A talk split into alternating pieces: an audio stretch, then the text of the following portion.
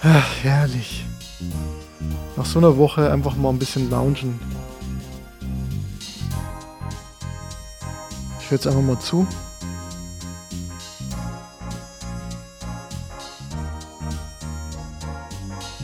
Judith und ich liegen jeweils in einem sehr tiefen Fernsehsessel.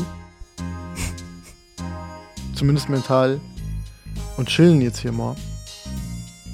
War eine ziemliche Woche. Ich kann mich noch an die SMS erinnern. Oh Mann, ich habe keinen Alk mehr, ich arbeite seit 5 Uhr durch. Ich brauche Wochenende. Dann sagtest du, das sind zweieinhalb Stunden, ist ja shocking. Und dann meinte ich, nee, es ist leider das andere 5 Uhr. Hallo Franz, ich äh, war der Meinung, dass zweieinhalb Stunden Arbeiten ohne Alkohol auch schon schlimm sind. Nein. Aber wie ist es dann erst mit zweieinhalb plus zwölf Stunden? Willst du jetzt eine Runde Mitleid oder? Mhm. Achso, ja.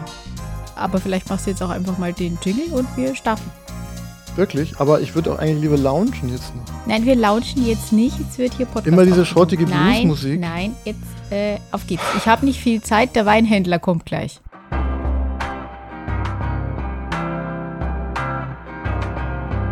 Hallo Ernstfall. Aufzeichnungen am Rande der Normalität.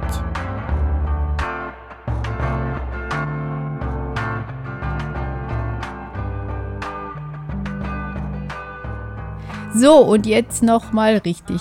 Hallo Franz, bist du denn halbwegs durch die letzten zwei Wochen gekommen? Ja, halbwegs schon. Eigentlich sogar vollkommen. Ich bin sowas von durch die letzten zwei Wochen gekommen. Äh, war, wie gesagt, ein bisschen intensiv, viel zu tun auf Arbeit. Äh, nebenbei bin ich auch noch dabei, ein Haus, nämlich das Elternhaus von mir, an die neuen Besitzer zu übergeben. Und das ist alles ein bisschen kompliziert und viel. Aber umso schöner ist es jetzt hier mal zu chillen mit dir. Es wird doch eine chillige Folge, oder? Ich bin vorbereitet bis auf die Zähne. Von daher ähm, für dich vielleicht schon und für mich nicht. Du, ich kenne das Thema und ich habe mich schon so gefreut auf das Thema. Äh, Da darf ich dir zeigen, wie sehr ich mich gefreut habe.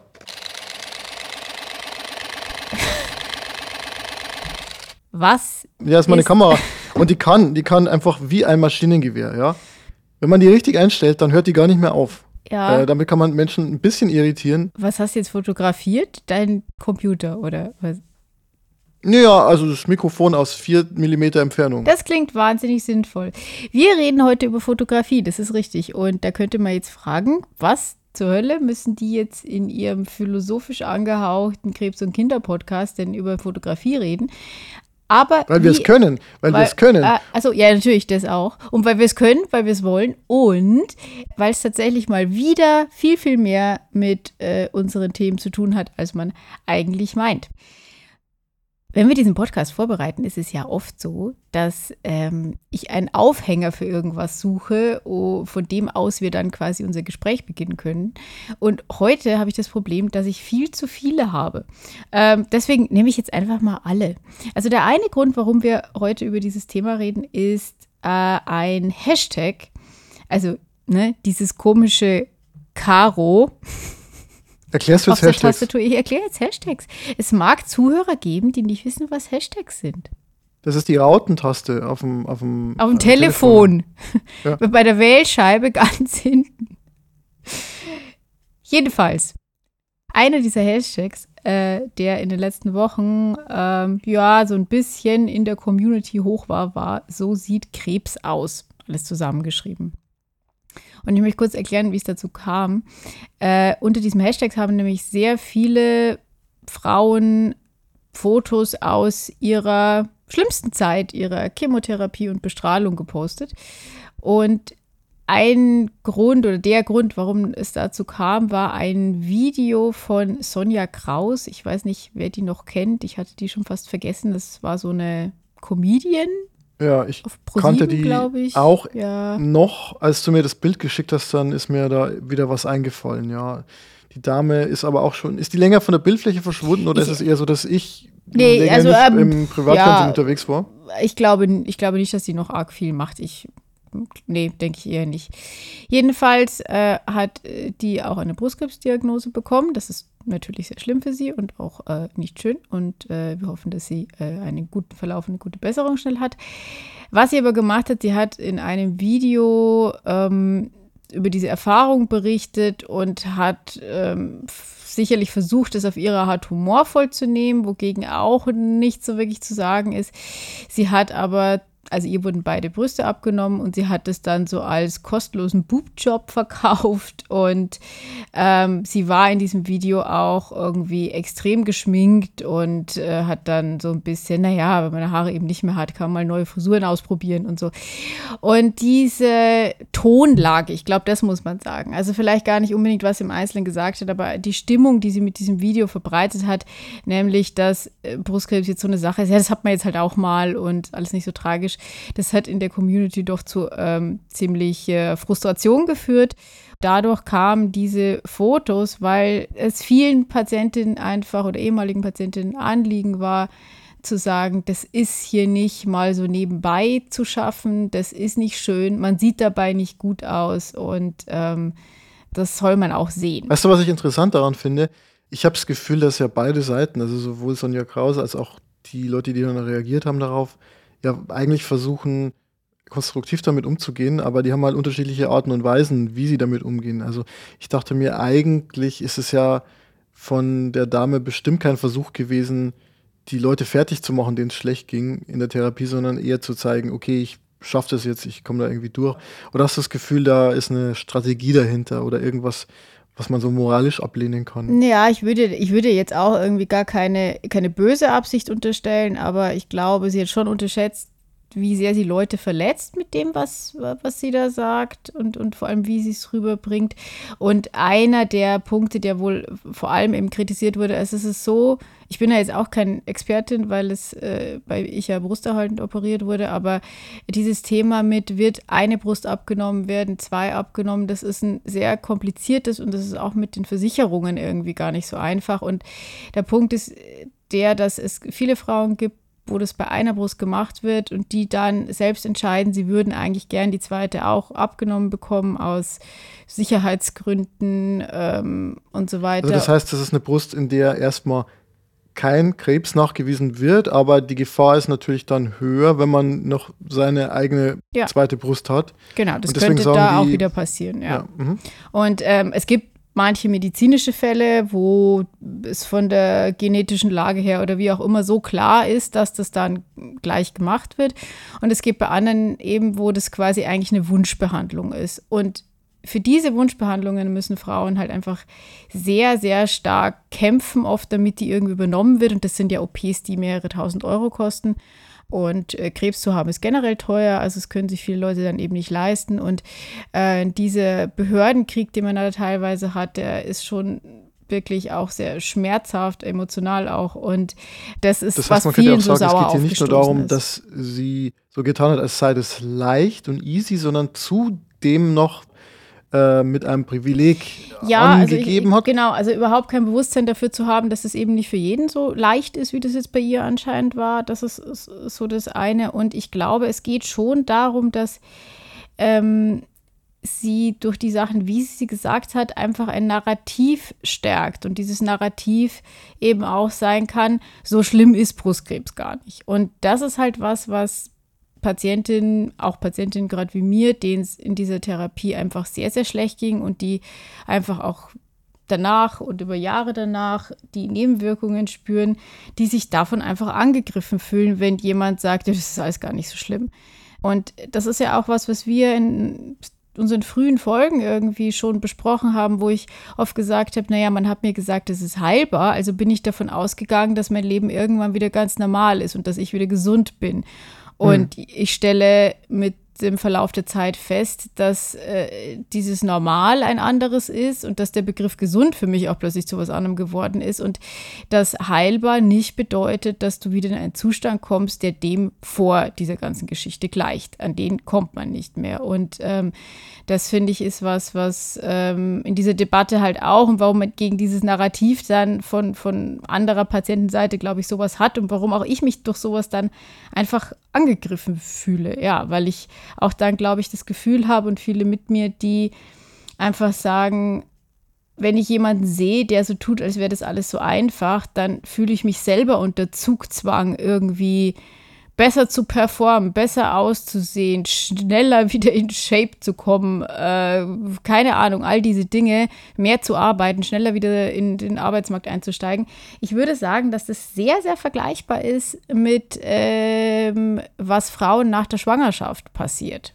Der Druck, der da entsteht, wenn es manchen Frauen alles so, so also leicht fällt und die, die scheinbar ähm, Beruf, Kinder und alles irgendwie unter einen Hut kriegen und andere mit, mit den einfachsten Dingen irgendwie sich abplagen und nicht wissen, wie es funktionieren soll. Und ich glaube, das ist es so, dieses Gefühl, das das ausgelöst hat. Ich will jetzt eigentlich gar nicht Teufelsadvokat spielen, weil ich das sehr gut nachvollziehen kann und da im Wesentlichen auf deiner Seite bin. Ich denke mir trotzdem nur, und da können wir jetzt auch mal in Richtung der Schwangeren schauen oder der Frauen, die ein Kind bekommen haben und dann wieder gut aussehen. Ja, was sollen die machen? Also angenommen, die haben halt einfach das Glück, vielleicht auch das genetische Glück, dass sie dann bald wieder sehr gut aussehen und, und einen flachen Bauch haben, das zu zeigen und sich darüber zu freuen, ist ja wahrscheinlich moralisch eigentlich noch nicht problematisch. Oder? Also dir geht es eher um den Ton. Es also geht, ja, aber das würde ich dir genau. Also, genau, es ist ja irgendwie äh, der Punkt, ob bei jemand, der so ist und der dann einfach sein Leben normal weiterlebt oder der sich halt dann hinstellt und sagt, also bei mir war das ganz einfach. So, ich glaube, das ist es. Ja. Oder das ist ja auch der Klassiker mit dem Durchschlafen. Es gibt Kinder, die halt einfach sehr früh viel durchschlafen ähm, und es gibt die Schreibabys, die bis zum Alter von fünf nicht schlafen. Also von daher, ähm, und wenn dann halt jemand sagt, ja, ich weiß gar nicht, wo die anderen ihre Probleme haben, dann wird es halt schwierig. Okay, dann sind wir auf einer Wellenlänge, weil genau an dem Punkt wäre ich auch, dass ich sagen würde, ja, wenn jetzt zum Beispiel das eigene Kind wenig Probleme macht und man da sehr glücklich ist mit der Situation, dann ist es schon okay, finde ich, wenn man das auch mal sagt, so dezent und sagt, oh, das, wir haben Glück. Aber man muss es, glaube ich, mit einer gewissen Demut machen und das nicht so darstellen, als wären die Leute, die, denen es nicht so gelingt, äh, selber schuld. Ja, und, und, und die Tatsache, dass du eben auch sagst, wir haben da Glück, finde ich. Das, das ist ja schon die ganz richtige Haltung, weil, also richtig, das ist genau richtig, Franz, das klang jetzt ganz toll. Nein, aber das ist halt okay. halt genau der Punkt. Ähm, du setzt dich nicht hin und sagst, ja, dieses Kind schläft durch, weil wir einfach so grandios sind und wir haben es halt wir voll drauf und alle anderen nicht. Wenn ich dann so höre, ja, das war auch irgendwann zum Zeitpunkt kurz nach der Diagnose, hat mir die Ärztin gesagt, naja, man darf sich in die Krankheit dann auch nicht so reinfallen lassen. Und das hat für mich, als sie es damals gesagt hat, irgendwie Sinn gemacht, dass ich mir dachte, ja, ich muss mich doch auf andere Dinge konzentrieren. So, das war alles vor der Chemo, ne? Und als die dann zuschlug und ich da halbtot auf der Couch lag, da habe ich an diesen Satz nochmal gedacht und mir halt wirklich gedacht, obwohl ich die Ärztin ansonsten wirklich gern mochte, was für eine blöde Aussage, so als ob ich gerade irgendeine Option hätte, mich irgendwohin reinfallen zu lassen, wenn ich schon am Boden liege. Also ähm, hm. dieses, ich, ich glaube, diese, wahrscheinlich geht es auch wieder um Schuld, ne? Das kennt man ja als äh, katholisch geborener Niederbayer sowieso. Aber das Thema Schuld und, und wie viel hätte man jetzt selber dann doch irgendwie besser machen können, ist ja eins, das einen im Leben niemals loslässt. So, jetzt haben wir aber ähm, dieses Thema Fotografie eigentlich im Visier, im Sucher. Im und Sucher. bevor wir wieder beim katholischen Schuld ja. wollte ich dich fragen, was wie ist das der Zusammenhang? Also ja. was kann man aus diesen Fotos lernen? Wie muss ich mir diese Fotos vorstellen? Oder vielleicht kannst du den Hörerinnen und Hörern auch mal sagen, was, was ist da abgebildet bei diesen Fotos, die zeigen, wie Krebs wirklich ausschaut? Da waren also da waren zum Teil OP-Wunden einfach zu sehen oder die Stelle, wo dann eben die Brust nicht mehr war, sondern nur noch eine Narbe. Und sehr oft aber einfach äh, die Gesichter, also Frauen ohne Haare, ohne Wimpern, ohne Augenbrauen, äh, die sehr grau im Gesicht waren und einfach sehr, sehr erschöpft. Und ähm, ich finde das ich, ich, ich fand diese Aktion gut. Ich fand es auch mutig von den Leuten, die das gemacht haben. Es ist aber was, was ich die ganze Zeit nicht gemacht habe und was ich jetzt auch an der Stelle nicht getan habe. Also ich habe ein paar Bilder von mir äh, aus dieser Zeit der Chemo. Eigentlich so, weil mein Freund und ich glaube auch du mal gesagt hast, naja, mach da mal ein Bild davon, damit, damit du es nachher selber auch irgendwie noch noch weißt und noch Ja, siehst. ich glaube, es ist wertvoll, selbst wenn man nicht sagt, dass das sozusagen das Schönheitsideal ist von einem selber oder die Topform. Ich glaube, es ist dann, glaube ich, noch verstörender, wenn man gar kein Bild aus der Zeit hat und wenn es nur als Referenzpunkt ist. Ja, absolut. Und ich bin auch froh, dass ich das gemacht habe. Das ist aber was, was ich ähm, nicht in die Öffentlichkeit geben würde. Und zwar nicht nur wegen Eitelkeit, also bestimmt auch, aber ähm, auch weil ich mich selber auf diesen Bildern so gar nicht erkenne und auch weil ich keine Lust habe, dass mir das, denn das Internet vergisst ja nichts, dass einen dann immer wieder in irgendwelche Feeds reinspült. Es ist ja schon so, dass ähm, ich komme jetzt ja in die Phase, wo die Chemo jetzt so, ja, also einfach ein Jahr her ist. Ähm, vor einem Jahr um diese Zeit war ich gerade so bei den letzten Drittel. Und äh, deshalb äh, erzählt mir meine Foto-App am Handy auch immer Erinnerungen. Und Schön, zeigt, oh ja, ja, man die kann das, automatischen Erinnerungen, Ja, ich die weiß eigentlich nicht genau, immer ein bisschen man- unangenehm sind. genau, also äh, Es gibt da jetzt auch eine Funktion, also wenn man, die das Apple-App nutzt, deaktivieren? man kann jetzt, glaube ich, diese App so einstellen, dass äh, Fotos von Verflossenen, von Ex-Freundinnen, Freunden nicht mehr als schöne Erinnerung angezeigt Ja, das- werden, das- weil sonst ist es ja äh, irgendwie, früher das war ja auch mal umvermittelt. Ja, ja, früher war das das Problem, dass diese Teile aufploppten. Äh, jetzt sind es die Krebsfotos. Und ähm, wenn einen das in einem falschen Moment erwischt, dann ist So es zauberhafte ist es. Urlaubserinnerungen, Ja. was so mit so einer Pianomusik und dann einfach ganz schöne Chemofotos. Und gleichzeitig ist es aber auch so, dass mir diese Bilder natürlich trotzdem im Moment helfen. Nämlich dann, wenn ich in den Spiegel gucke und einfach den krassen Unterschied sehe. Und nachdem ich am Donnerstag beim Friseur war Mhm. und jetzt endlich sowas wie eine, also ich, ich würde sagen, man kann es jetzt zum ersten Mal Frisur nennen äh, wieder. Würde ich bestätigen. Ja, wird mir halt der Unterschied und von wo nach wo man in einem Jahr kommen kann, sehr, sehr deutlich. Also vorher hatte ich halt immer den, wie ging es mir irgendwie Anfang 2020 und wie ging es mir dann Anfang 2021 und da war es natürlich einfach ein wahnsinniger Trend nach unten. Ähm, da hatte ich noch Fotos irgendwie aus dem Theater, wo ich irgendwelche Einführungen gehalten habe auf irgendeiner Bühne in einem schönen Kleid und äh, ein Jahr später saß ich dann haarlos auf, einer, auf einem Chemostuhl. Da war natürlich einfach ein sehr, sehr krasser Unterschied und es ist aber jetzt auch so, wenn ich diese Bilder eben jetzt sehe und mich jetzt, dann denke ich mir ganz oft, es ist erstaunlich, wovon sich ein Körper zumindest optisch, ich meine, innerlich ist da ja noch nicht so alles okay, aber zumindest optisch erholen kann. Das finde ich schon Was ganz sag mal, erstaunlich. auf unserer Webseite, da ist noch ein altes Foto. Unsere Webseite. Wir kommen zu diesem Fotothema irgendwann noch. Aber jetzt, hier und heute, wir haben es beim letzten Mal ja angeteasert. Unsere Website, sie ist online. Und wir sind Yes. sehr, sehr, sehr stolz. Kannst du irgend so einen Tusch einspielen oder sowas? Haben wir, haben wir da irgendwie Sound? Nee, oh nee, ich habe nicht, ich, ich habe noch eine viel bessere Idee. Weißt du, was, was wir jetzt machen? Hä?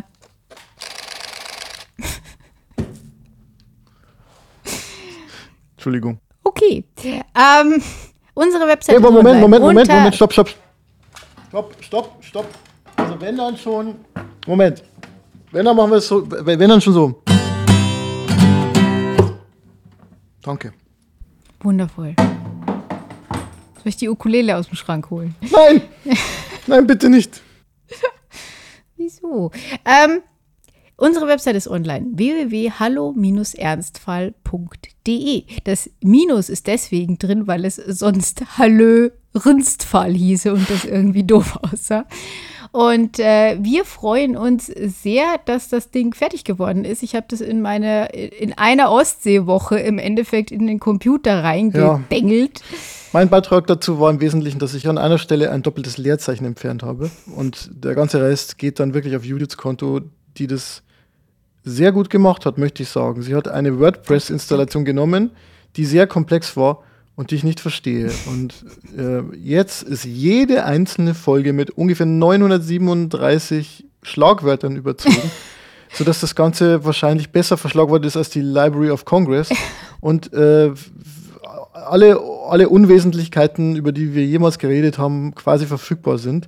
Und äh, ganz toll. Und jede Folge, und da sind wir wieder beim Fotothema, hat eben auch ein Foto. Wir haben da in unserem privaten Fundus mal gekramt und haben eigentlich einiges Gutes gefunden. Also was, was haben wir denn da alles? Wir haben, oh genau, vorne, ganz vorne, ähm, das Startbild ist ja auch ein schönes Foto äh, meiner Tochter. Es ist eher ein Suchbild. Ich will ja mein liebes Kind nicht ähm, zeigen eigentlich, aber das ist so klein, dieses Kind da drauf, dass äh, ich mir dachte, das passt. Und zwar ist es ein Bild von Helgoland wir waren ja, haben wir erzählt, im September in Helgoland, da war meine Tochter so zehn Monate alt und sie war das erste Mal am Meer. Und sie ist relativ eigensinnig manchmal und ist dann halt wirklich 50 Meter alleine zum Strand äh, gerutscht. Sie krabbelte ja nicht und sie ging auch noch nicht damals, sondern sie rutschte auf dem Po und war dann alleine ganz weit weg von Mama und Papa und schaute einfach aufs Meer hinaus. Und ich dachte, das ist, glaube ich, ja, schon die Zusammenfassung des Lebens an sich und aber auch von Hallo Ernstvoll. Absolut.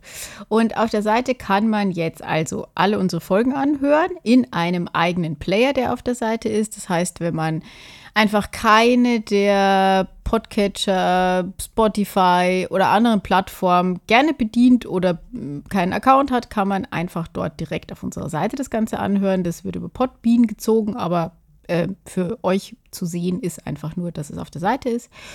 Und es gibt für jede Folge eine Kurzbeschreibung. Wir werden die, würde ich meinen, wahrscheinlich in Zukunft ein bisschen ausführlicher machen. Das waren ursprünglich nur die Beschreibungen, die eben in den verschiedenen Podcast-Programmen mit dabei waren pro Folge. Die sind zwar immer sehr amüsant von Franz formuliert worden, ähm, ja, waren, aber eher, waren aber eher so Teaser, die nicht so wirklich ja, erklären. war da nichts. Nee, die nicht so wirklich erklären, worum es in der Folge geht. Da die aber. Ja, mach mich fertig. Irgendwann bekomme ich dafür noch einen Pulitzerpreis. Ja? Irgendwann, das ist ja der Content, der bleibt nicht. Ab, sie sind absolut gut geschrieben. Man versteht ja. nur nichts. Und ähm, das. Hat da, aber dazu auch, muss man die, die Folge hören. Wir, wir, ich hab, man will es den Leuten ja nicht zu leicht machen. Nee, das ist klar. Ich bin ja hauptberuflich in der Content-Industrie beschäftigt und kenne die ganzen Methoden, mit denen man Leute einfängt und hält und Engagement und Motivation erzeugt, um sie dann äh, bei Hello Ernstfall systematisch nicht zu verwenden. Großartig. Bist du stolz auf mich? Ich Sehr. möchte nochmal sagen, Nein, wenn man jetzt hier auf diese Startseite geht, ja, ich sehe Philomena, meine, meine liebe Philomena, meine liebe Kaffeemaschine. Und ich sehe dich und mich, wie wir am Strand sitzen. Und was haben wir da noch? Gibt, äh, wir müssen jetzt mal hier so ein bisschen, zum Beispiel dein Kater oder der Kater deines Freundes, besser gesagt, der auf einer Yogamatte liegt und wie tot aussieht, ja. Oder ich mit Baby Yoda, ja. Oder was haben wir denn noch? Ist das Martin? Ja, es ist auch Martin einmal von hinten zu sehen. Äh, ich hatte keine Zeit, äh, mir eine Erlaubnis für ein Foto einzuholen, also habe ich auch eins genommen, wo man ihn nicht erkennt. Er, fühlt sich jetzt aber berühmt, äh, möchte aber doch, dass ich die Katze stärker in den Bildfokus rücke als ihn insgesamt. Dann gibt es noch Fischköder, ein, ein Ergometer, ne? Das ist ja, alles ja, das dabei. Reha, genau. Ja, und ähm, was wir auch äh, jetzt auf dieser Seite tun können, wesentlich einfacher als äh, nur über den Audio-Stream, ist, dass wir die Rausschmeißer auch verlinken können. Das heißt, ihr könnt da einfach draufklicken. Es sind ganz oft YouTube-Videos. Ähm, mir ist beim Einpflegen all diese Sachen aufgefallen, dass leider sehr viele Tipps, die wir für die Mediatheken haben, alle nicht mehr funktionieren, weil die Mediathek eben dann doch nach ein paar Monaten Dinge öfter löscht. Und äh, außerdem gibt es Kapitelmarken. Das heißt, wenn ihr dringend an eine der besten Stellen in einer bestimmten Folge nochmal springen wollt, könnt ihr das, ich glaube, ab Folge 14, seitdem gibt es Kapitelmarken, auch tun. Ansonsten gibt es natürlich noch ein bisschen Info zu uns und unserem Leben. Und äh, da gibt es auch zwei Bilder von uns. Und genau, da ist ein Foto von mir. Das wurde. Es sind nicht die, also gut, ach so, ja, das Bild. Es gibt ja mehrere Bilder von uns, aber wir haben natürlich auch noch ein offizielles, äh, cooles Überbild auf der Überseite, wo wir, also wir wo haben wir ernst jeder, gucken, ernst gucken. jeder von uns schaut, also Judith hat vorgelegt und hat so ein Bild ähm, eingepflegt, wo man das Gefühl hat, sie geht gerade zum Existenzialistenkongress und dann habe ich ähm, ein Foto von mir äh, dazu eingepflegt, wo ich aussehe, als äh, würde ich sehnlichst Würdest du gerade vom Existenzialistenkongress ja, oder kommen? ich würde darauf hoffen, dass mir endlich jemand meine Brille wieder zurückgibt. Beide schwarz gekleidet, das finde ich gut, voll abgestimmt. Ja, also eigentlich war ich grün gekleidet, aber ähm, der Freund, Ach, das der das Foto gemacht hat, äh, hat das Foto entsprechend bearbeitet. Genau. Das ist übrigens geschossen worden von äh, dem Freund, von dem ich letzte Folge erzählt habe, der jetzt leider verstorben ist. Also auch eine Erinnerung an ihn mit diesem Foto. Ja, und wir gucken da beide sehr, sehr ernst und äh, schwermütig, ernstfallig. Äh, äh, das liegt aber einfach daran, dass das Fotos waren, die ich äh, für künstlerische Kontexte gemacht habe. Denn so im Theaterbusiness und in den dazugehörigen Sachen, da lächelt man nicht auf Fotos. Da guckt man immer so, als wäre als wär alles so schwer, wie es auch wirklich ist. Ja, also ich habe das Foto bei mir auch, das ist ein Selfie, ja. Und ich wollte irgendwann mal ein Foto haben, wo ich keine Brille auf habe und wo ich mich irgendwie mag. Und dann habe ich 100 Fotos gemacht von mir und mochte aber nur das hier. Äh, und alle Leute, denen ich das geschickt habe, die meinten, das sieht nicht aus wie ich. Und dann dachte ich mir, warum nicht? Ich meine, Podcasts sind ja auch Figuren. Also ist das jetzt einfach mal ein Figurfoto. Außerdem ist es äh, geschossen worden in dem Heizungskeller meiner Mutter. ja, mit Neonlicht beleuchtet.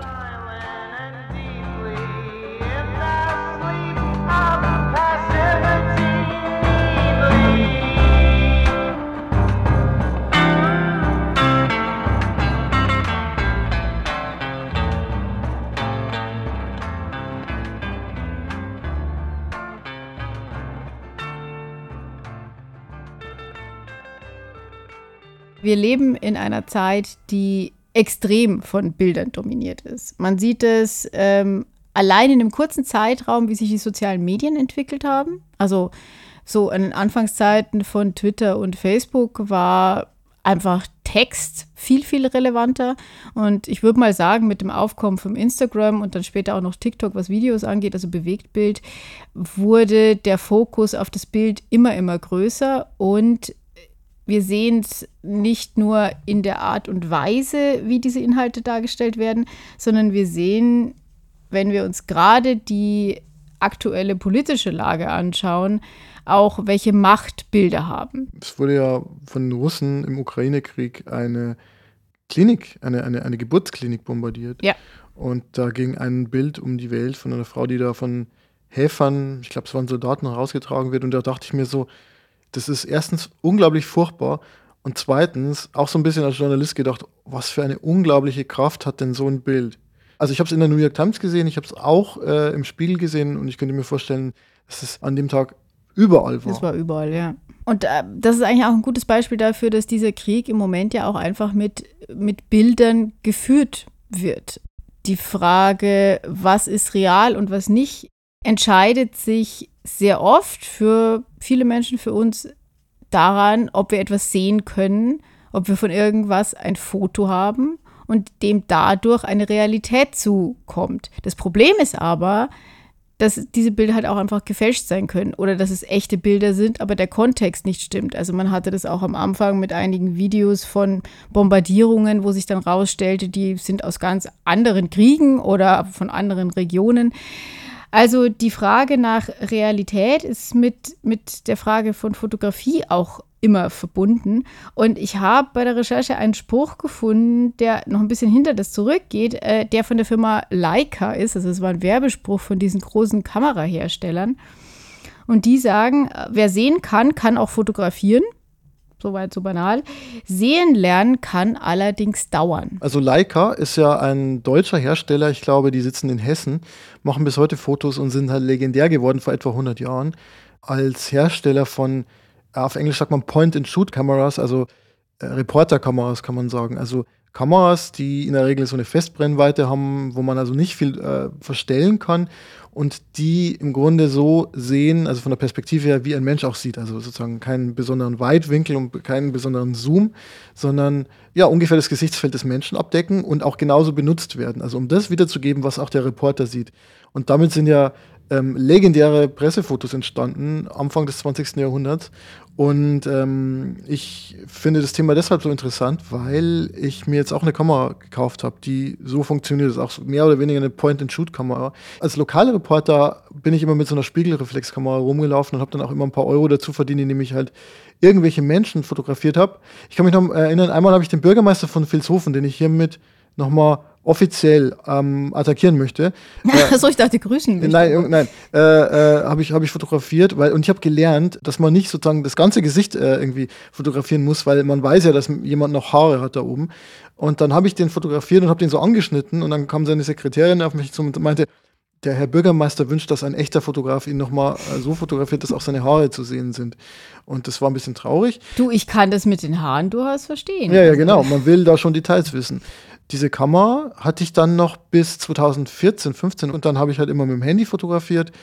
Und wo wir beim Thema Leica wären, es ist ja tatsächlich so, und, und diese Philosophie vertrete ich ja nach wie vor. Ich sag's mal mit einem Kommentar, den ich neulich mal unter einem YouTube-Video gesehen habe zu irgendeiner Kamera, da stand, ja, also die Technik macht ungefähr ein Zehntel aus und neun Zehntel macht halt einfach aus, ob du fotografieren kannst. Und ähm, gerade bei Menschen kommt es vor allem einfach darauf an, dass man halt mit den Leuten interagiert irgendwie. Also ich finde es dann ja immer total doof, wenn man die Leute dann so hinstellt, wie beim Erschießungskommando, und dann einfach abdrückt und dann mega viel Technik aufwartet. Das bringt keine guten Fotos. Ich glaube, ein besseres Foto ist, wenn du eine total schrottige Kamera hast, die aber auch nicht aufdringlich ist, zum Beispiel ein altes Handy, und dann interagierst du mit Menschen und machst halt einfach Quatsch. Drückst relativ oft ab, äh, sortierst dann nochmal gut und dann kommen richtig gute Fotos raus. Also ich habe das Gefühl, dass bei der ernsthaften Fotografie das Hirn irgendwie wichtiger ist als die Technik. Und damit bist du genau bei äh, einem Satz, den auch äh, die große Denkerin Susan Sontag äh, gesagt hat. Die hat ein ganzes Buch über Fotografie geschrieben. Das äh, wollte ich mir tatsächlich vor diesem Podcast sogar noch besorgen und habe dann festgestellt, oh, es gibt auch ein Essay, der nur vier Seiten ist und nicht 200 Seiten Buch umfasst. Und ähm, sie sagt, dass Fotografie eine Sehweise ist, aber eben nicht das Sehen selbst. Und äh, damit wird eigentlich klar, dass Fotografieren ein Blick auf die Welt ist, aber innerhalb dieses Blicks eben auch Interpretation schon und Deutung von Welt darstellt. Also das heißt, in dem Moment, wo ich fotografiere, habe ich so eine Art bewusste Interpretation, also indem ich äh, mir sozusagen Gedanken mache darüber, oder ist es eher so was Implizites, so nach dem Motto, meine Brille ist irgendwie gefärbt durch die Fotografie, durch die technischen Bedingungen. Naja, die Tatsache, dass ich auf etwas äh, die Kamera richte, dass ich einen Ausschnitt von Welt eben festhalte, habe ich ja schon mal einen Kontext gesetzt. Und wir wissen, Kontext ist King, ne? So, also der entscheidet darüber, wie wir, wie wir Dinge auch verstehen. Und ähm, sie sagt, dass ein wesentlicher Aspekt der Moderne eben sei, dass wir äh, Dinge jetzt eben in Fragmenten sehen. Also wir erkennen, dass es eben Teilbereiche in der Welt gibt, die wir, die wir sehen und die wir als solche auch eigenständig betrachten können oder eben in Kontexten. Aber dass es nicht ein festes, geordnetes Weltbild gibt. Und ich finde, da kann man vielleicht, das ist wahrscheinlich kunsthistorisch nicht richtig, aber ich finde, es wird ganz plausibel, wenn man sich überlegt, wie gemalte natürlich Heiligendarstellungen zum Beispiel waren. Da gab es bestimmte Attribute und über die konnte man dann meinetwegen, äh, was ist es, Barbara, die immer die Zweige mit dabei hat. Damit konnte jeder sagen, bei so einem Bild, ja, das muss dann irgendwie wohl die heilige Barbara sein. Egal, welches Gesicht die hatte, wie groß die war, was die anhatte oder sonst was. Weil es ein klares Zeichen dafür gab, warum das jetzt eben diese Figur in diesem Zusammenhang ist. Oder der, der heilige Sebastian, der dann immer gelöchert wird von seinem Pfeilen oder so. Ja, ja, hat jeder so. Genau, wie so, wie so, wie so, wie so Superhelden da, wo, wo so jeder seine eigenen Fähigkeiten und so seine eigenen Eigenschaften hat durch diese Fragmentierung der Welt, wie wir sie heute haben, ähm, ist aber auch ein erkenntnisoffener Prozess beim Sehen da. Also ich gucke mir die Welt an und äh, kann eben meine eigenen Teilbereiche sozusagen in gewisser Weise festlegen. Und womit wir aber auch wieder bei der Frage von vorhin wären, nämlich der Frage nach Wirklichkeit. Und ähm, Sonntag sagt eben in den, Gott, jetzt weiß ich gar nicht, von wann der Text genau ist, aber ich glaube irgendwann in den 70ern oder 80ern, mit einer Kamera gemachte Bilder seien der wichtigste Zugang zur Welt, weil darüber würden wir unsere Wirklichkeit definieren. Und an der Stelle fand ich so ein bisschen, dass der Text nicht so gut gealtert ist, weil ich mir dachte, ja, aber äh, sie hat dann doch auch noch in einer Zeit gelebt und gedacht, in der man sicher auch schon Fotos fälschen konnte, aber natürlich bei weitem nicht so stark, wie das jetzt heute äh, bei digitaler Fotografie möglich ist. Ja, also zunächst mal kann man vielleicht sagen, der objektive Zugang zur Welt, den gibt es auch mit den Augen nicht. Also wenn man jetzt mal mit Kant und dem konstruktivistischen Blick rangeht, dann würde man ja sagen, der objektive Zugang zur Welt, der ist uns als Menschen mit unseren Sinnen ja gar nicht möglich so, sondern unsere Sinneseindrücke gehen durch unseren Sinnesapparat und sind dann eben diesen spezifischen Bedingungen unterworfen. Das heißt, wir haben sowieso immer nur unseren subjektiven Eindruck von der Welt. Man könnte jetzt sagen, die Kamera ist dann nochmal eine Linse, die das Ganze nochmal trübt oder einfärbt. Also ich finde es halt auch technikhistorisch super interessant.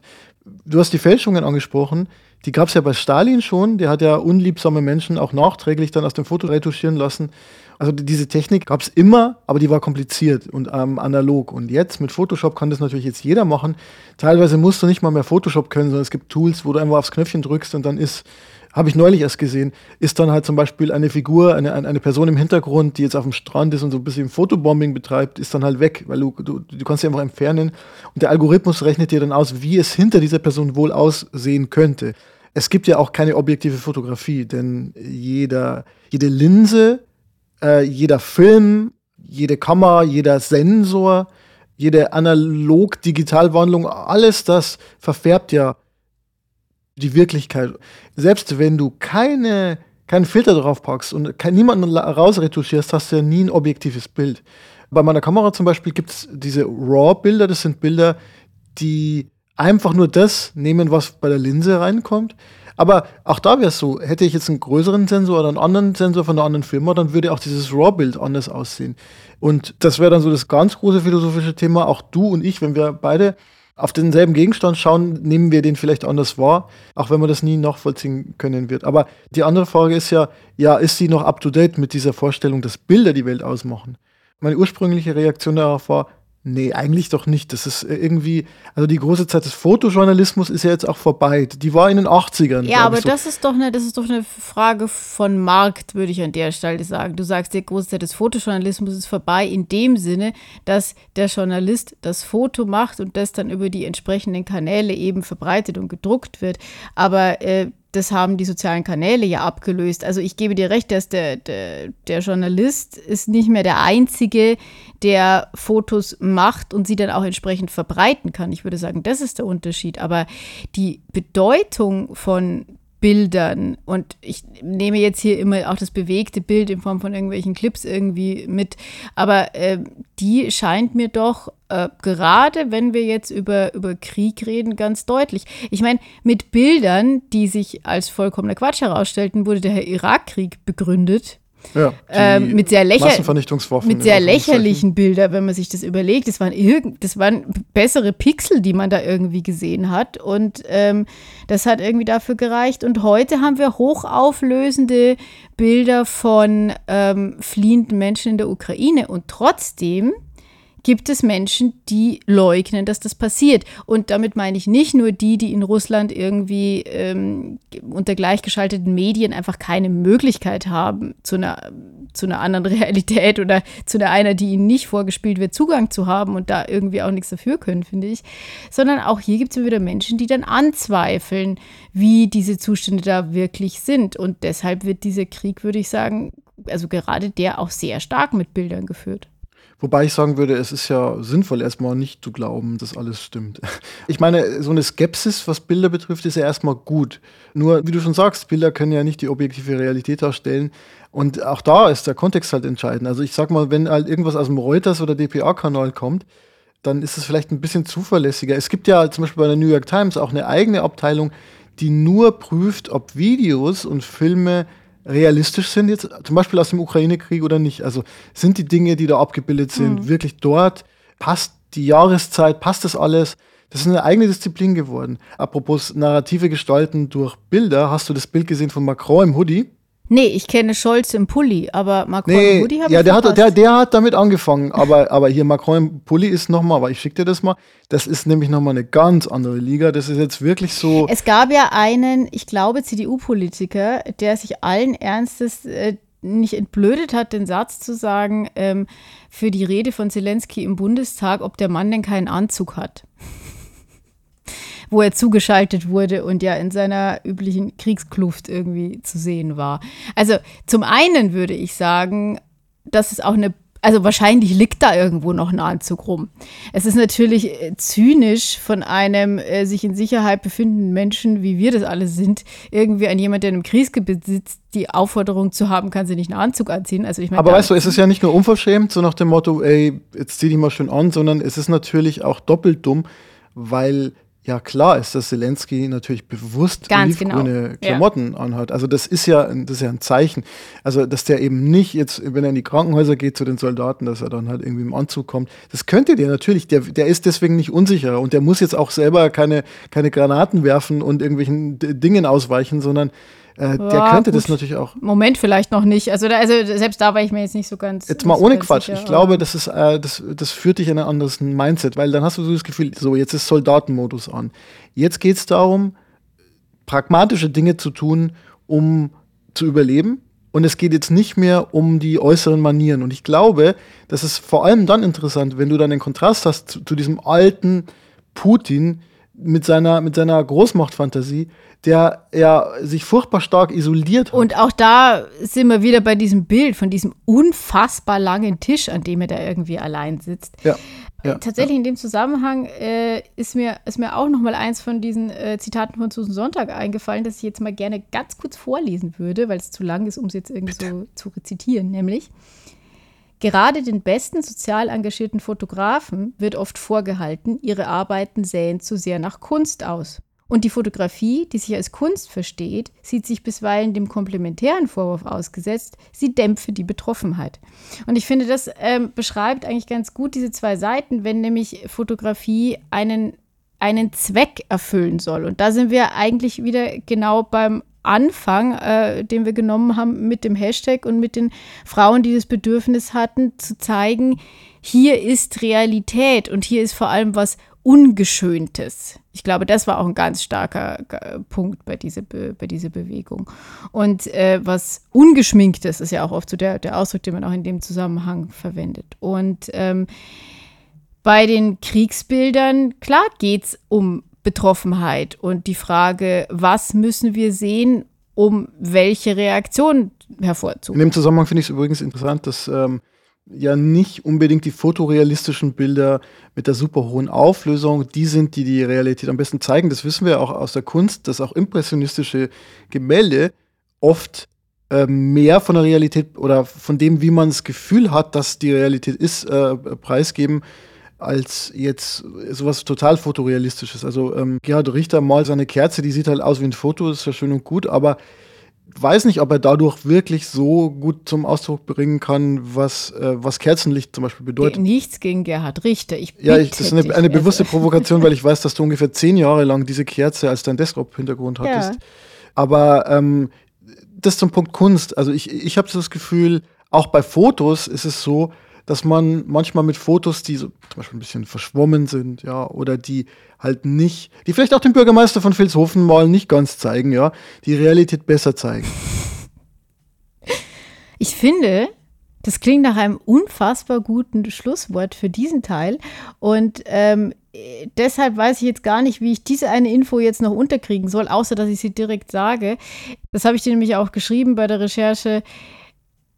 Ich habe mich über Susan Sonntag mal ein bisschen mehr informiert, eine sehr, sehr faszinierende Frau und habe dann festgestellt, oh nein, auch die hatte Brustkrebs. Ich habe dann erst gelesen, dass sie ihn überstanden hat und dachte mir, siehste, siehste, die ist trotzdem noch eine große Autorin unserer Zeit geworden. Dann habe ich gelesen, dass sie danach noch zwei andere Krebserkrankungen hatte, an denen sie auch elendig zugrunde gegangen ist. Von daher habe ich dann dieses Kapitel lieber wieder zugeklappt und ich denke, wir sollten jetzt zu schöneren Themen kommen im Rausschmeißer.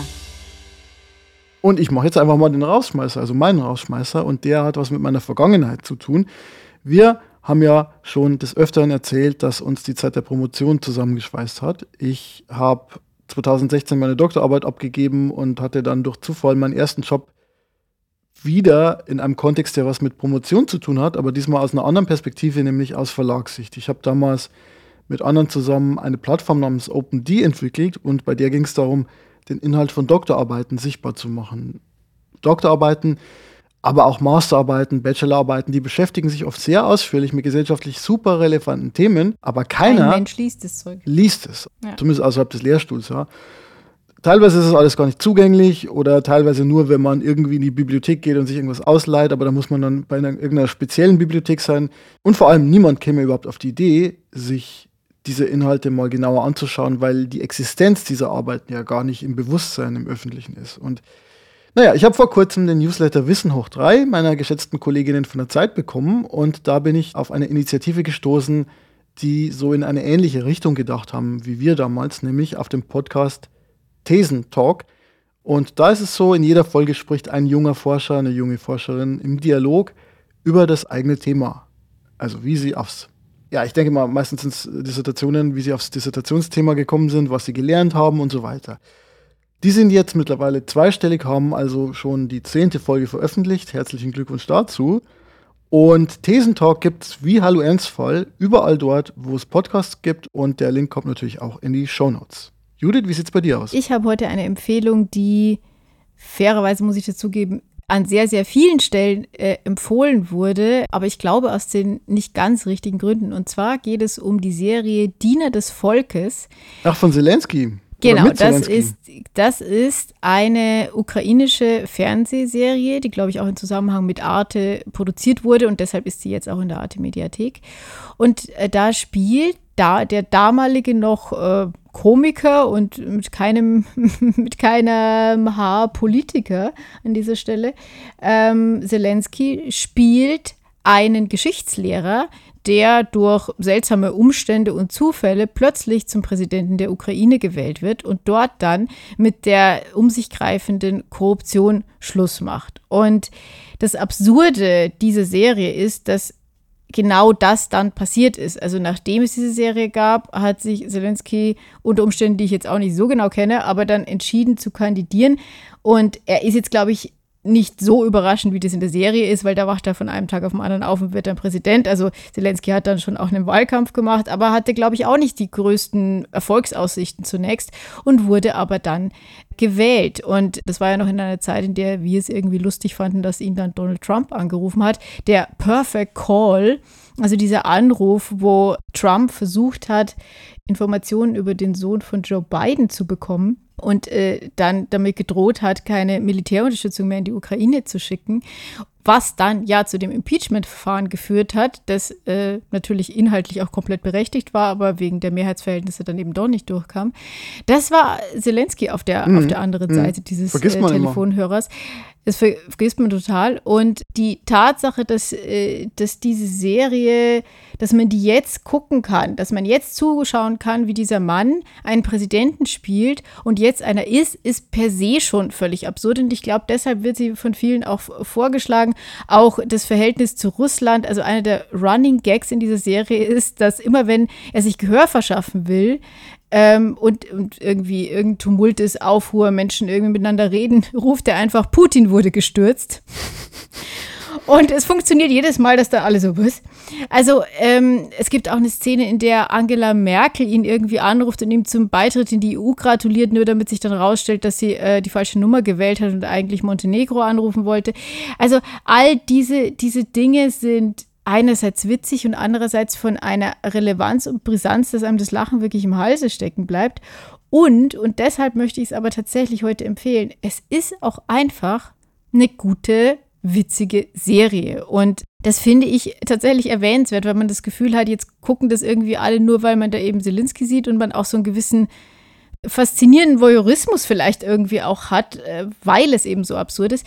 Es ist aber tatsächlich was, was mich an Arbeiten von Rowan Atkinson, also Mr. Bean, Mr. Bean bekannt, ja, erinnert. Es hat sowas von Richtung Black Adders, vielleicht auch in Richtung äh, Faulty Towers äh, noch, also, also John Cleese. Es ist wirklich eine. ja. ja, genau. Es ist einfach eine wirklich gute ich glaube nicht ganz Sitcom, aber eben äh, komische, lustige Serie. Das Einzige, was wirklich anstrengend ist und was man so eben auch nicht kennt, äh, man muss natürlich die Untertitel lesen. Und wenn man einmal eine Sekunde wegguckt, dann ist es eben nicht so wie bei einem vielleicht englischen Film oder selbst bei einem französischen oder irgendwas, wo man das Gefühl hat, naja, so zwei, drei Brocken kriegt man, man dann, dann komplett äh, raus wahrscheinlich, auch noch oder? mit. Naja. Man versteht halt einfach natürlich nichts, denn es ist einfach ukrainisch. Und äh, bis auf drei Fremdwörter, die diese Sprache irgendwie auch hat, versteht man eben da mal gar nichts. Weswegen es keine gute Fernsehunterhaltung beim Stricken ist, wie ich feststellen musste, weil äh, ich da dann doch zu oft auf die Maschen gucke. Aber ansonsten, äh, große Empfehlung, ist in der äh, Arte-Mediathek und hat, glaube ich, so um die 25 20 Folgen. Klingt also sehr gut. Ich glaube, das mache ich jetzt. Ich, ich, ich schaue mir das an, aber quasi als Stummfilm, weil wenn da ja ohnehin Untertitel sind, ja, dann kann ich eigentlich das Audio ausschalten. Na, aber dann verpasst du ähm, Zelenskys Stimme. Und ähm, wir haben uns ja eh gefragt, ob der quasi schon als Baby mit Whisky gegurgelt hat oder einfach die ersten zehn Jahre seines Lebens geschrien, um in diese Tonlage zu kommen. Na gut. Aber weißt du, was ich dann, dann mache? Dann mache ich so 50% Volume und ähm, also nicht, nicht, nicht Volumenprozent, sondern, sondern, sondern, sondern Lautstärke. Also das vielleicht auch. Ähm, aber ich mache dazu aber doch noch ein bisschen Lounge-Musik, ja. Weil ich finde, das muss jetzt mal ausgelauncht werden, dieser Talk. Ich werde jetzt vielleicht so ein bisschen noch mir auf dem Balkon sitzen, an dieser malerischen vier- bis achtspurigen Straße. Ich weiß nicht, was der Zustand momentan ist. Und äh, werde mich ein bisschen mit Kohlenmonoxid und äh, Lounge-Musik berieseln lassen. Bist du dabei? Also bei der vierspurigen Straße glaube ich dann doch eher nicht. Ich gehe heute Abend ins Kabarett. Gibt's das noch? Überhaupt, ich verlasse abends, ja, ich gehe abends aus dem Haus und in eine Veranstaltung mit Menschen. Vielleicht werde ich es bereuen, weil ich mir Omikron hole, aber ähm, wir tun es jetzt heute einfach mal. Wir schauen uns äh, Max Uthoff mit seinem Programm Moskau Hunde an. Das ist der aus der Anstalt, gell? Das ist der erste Anstieg, genau. In diesem Sinne, auf unsere Website gehen, Diener des Volks gucken und äh, gesund bleiben. Jetzt noch eine Massage vielleicht. Jetzt übertreib nicht.